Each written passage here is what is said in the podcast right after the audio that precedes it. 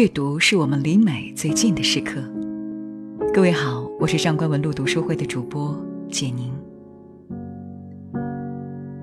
前段时间，网上疯传这样一个视频：一个女孩面对镜头哭得梨花带雨，痛诉自己遭受他人长达半年的性骚扰，甚至对方放话奸杀进行威胁。她曾向警方求助无门，如今实在走投无路，只能寄希望于网络。一段话抛出两个惹公愤的重点：警察不作为，女性被骚扰。顷刻间，不管是热心网友还是公知大 V，都站出来替女孩讲话。短短几天，该视频转发逾几百万，传遍全网。当然，视频中提及的施害者也叫网友扒得一干二净，从微博到私人号码，再到家庭住址，骚扰和谩骂无孔不入。该男子一而再、再而三地发视频和聊天记录澄清，然而无济于事。直到警方发布调查结果，将女子刑事拘留。原来不仅威胁骚扰是杜撰，就连事情的起因经过都有反转。真相其实是，男子花费一千元向女子购入一条项链，收到后发现是假货，维权反倒被污蔑成骚扰。这个是尘埃落定了吗？似乎是落了。带节奏的营销号如今闭口不谈，早已翻篇。骚扰男子的网民继续该吃瓜吃瓜，该吃饭吃饭，甚至认为下一次再发生这样的事，他们还是应该转发发声，因为宁可信其有，不可信其无。只有遭受网络暴力的受害者还在等待生活步入正轨。这样的事其实不断在发生，但他们都有一个共同的特点，是为罗生门事件。什么是罗生门？当事人各执一词，真相扑朔迷离，是我们给这个词语的定义。坦白说，我都能想到，下次再发生类似的事，这些围观者会怎么践行他们的正义？发短信骚扰、谩骂，有地址的寄花圈，有公司的就让他下岗，有家人的就让其连坐受罚。化身为道德审判官的某些人，以最正义、最有理的借口，做着同样恶毒的行径。在日语中，连接地狱和人间的那扇门也叫做罗生门。在它成为国人常用的词组前，它也是日本文豪芥川龙之介笔下的地狱之门。而敲下每一个诅咒字符的人都在门内。芥川龙之介在日本被称为鬼才，一张忧郁的面孔，像流星一般闪耀而短暂的人生，推崇至今的短篇文字，组合成国人印象中的芥川龙之介。我相信再没有一个日语词汇能够比“罗生门”本土化的更彻底。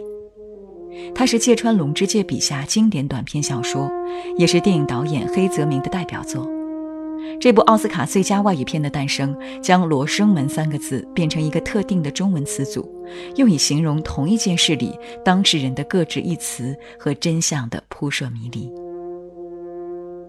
但此罗生门非彼罗生门。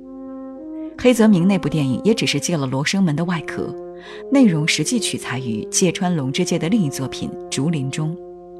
我们这么多年对于《罗生门》这部小说的印象，或许实际上只是电影与百科交织而成的别样《罗生门》罢了。而在今天，我们要撇去电影先入为主的印象，重新通过芥川的文字回到《罗生门》本来的定义：人间到地狱，不过一扇门的距离。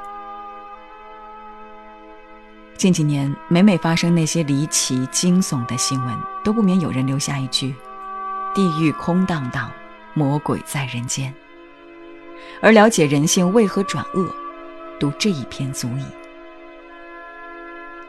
故事发生于日本的战争年代，换句话说，经济不景气，老百姓生活困难。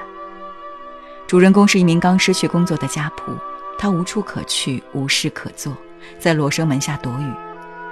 摆在眼前的选择唯有饿死或者做盗贼。彼时他尚在犹豫，还欠缺的是勇气，而这个勇气如何获得呢？他登上罗生门歇息，入目所及是几具尸体，还有一位老妪正在给女尸拔头发去做假发卖钱。看到这样亵渎死者的一幕，但凡是正常人，多少都有些心理不适，仆人也不例外。正义上涌，他不但检讨自己曾冒出做盗贼的想法，更是出手阻挡老妪。我想起之前看过的一个英剧《明书》，讲述18世纪英国妓女的故事，其中有一个角色是满口仁义道德的修女，整日与妓女们势不两立。偶然借一位老鸨所言，观众才知道，这个修女如今有多圣洁，曾经做妓女的时候就有多放荡。他如今每一个字句都是在骂当初的自己，他有多无法忍受妓女在这个城市里出现，他就有多悔恨自己的曾经。就像罗生门中的仆人，他的嫉恶如仇，免不了有些掩耳盗铃，遮盖他曾萌生的恶意，更转移了罪恶感。一如今天在网络上，有些人越是表现的道德标杆，对这个愤愤不平，对那个义愤填膺。私底下却是天差地别。而面对仆人的道德审判，老妪自有辩护的理由。芥川写道：“拔死人头发是不对，不过这儿这些死人活着时也都是干这类营生的。这位我拔了她头发的女人，活着时就是把蛇肉切成一段段，晒干了当干鱼到兵营去卖的。要不是害瘟病死了，这会儿还在卖呢。”他卖的干鱼味道很鲜，兵营的人买去做菜还缺少不得呢。他干那营生也不坏，要不干就得饿死，反正是没有法干嘛。你当我干这坏事，我不干就得饿死，也是没有法子呀。我跟他一样都没法子，大概他也会原谅我的。中国和日本在文学上的一脉相承，由此可见一斑。无论是中国古代狭义上的劫富济贫、锄强扶弱，还是罗生门中老婆子理所当然的拔恶人的头发，我们都不难理解这样一个观点：只要我们攻击打压的是坏人，那我们做的就正确，就是道义的。之前趁着反日情绪高涨，拿着 U 型锁打砸的人，不也是这样的心态？人总是善于将自己隐藏在群体之中，只用一句“别人也这么做”。便足以消解我们对于罪恶的不安和愧疚之情，所以会有一整个村庄对于买卖媳妇的纵容，会有青少年遭受到严重的校园霸凌，这些吊诡的事不断发生，恶的底线便这么一步步的降低。最后，理所应当抢走老妪的衣服财物，并走出罗生门的仆人，走进了人间炼狱。很多日本作家都曾是中国迷。村松梢风热爱上海，发明了“魔都”一词代称。古崎润一郎曾数次访华，诉说他的中国趣味。芥川龙之介也不例外，他写的一首不错的汉诗，内心憧憬着这片曾诞生杜甫、岳飞、王阳明等伟人的土地。但他1921年真正来华后，他的期待落了空。芥川龙之介学会的第一句中文是“不要”。这源自于他抵达上海，遍地都是难产拉客的黄包车。随后，他去往湖心亭，去位于西湖的四大名亭之一游玩，却亲眼目睹有人向池塘中小便。引天下的古风凉亭、病态的绿色池塘，还有那隆隆作响、斜着注入池塘的一股尿，不仅是让我犹豫的爱着的一幅风景画，同时也是帝国没落的辛辣可怖的象征。可以说，芥川笔下和眼见的上海是罪恶之都的模样，四处可见妓女揽客，他们还会简单的日语，像“亲爱的”和“跟我来”。白天揽客的黄包车车夫，晚上摇身一变就是拦路劫匪。芥川说，即便是中国人自己，只要心智没有昏聩，一定会比他这个游客更不堪忍受吧。这些批判后来都化成了争议。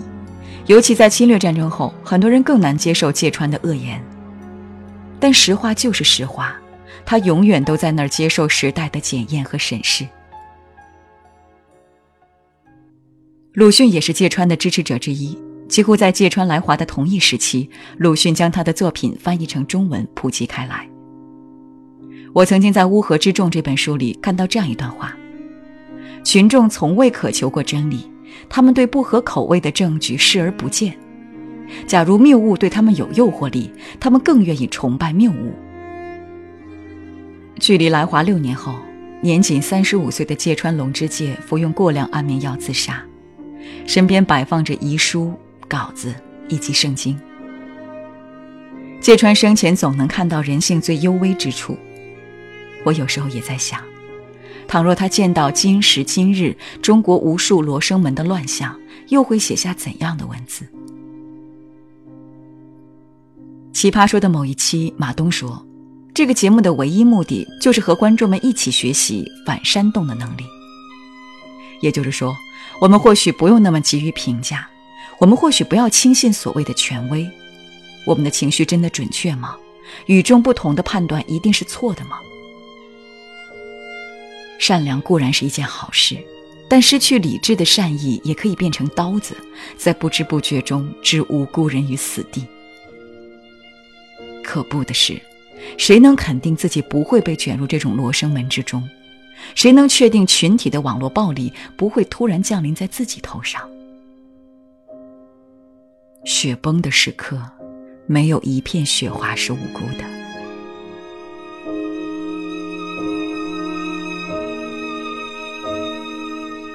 好了，朋友们，今年最令你震惊的一个新闻是什么呢？欢迎大家在评论区里留言哦。如果你想查看今天节目的内容，请到微信上搜索公众号“上官文露读书会”。阅读是我们离美最近的时刻，让我们共赴一场美丽的约会。今天的读书就到这里，下期再会。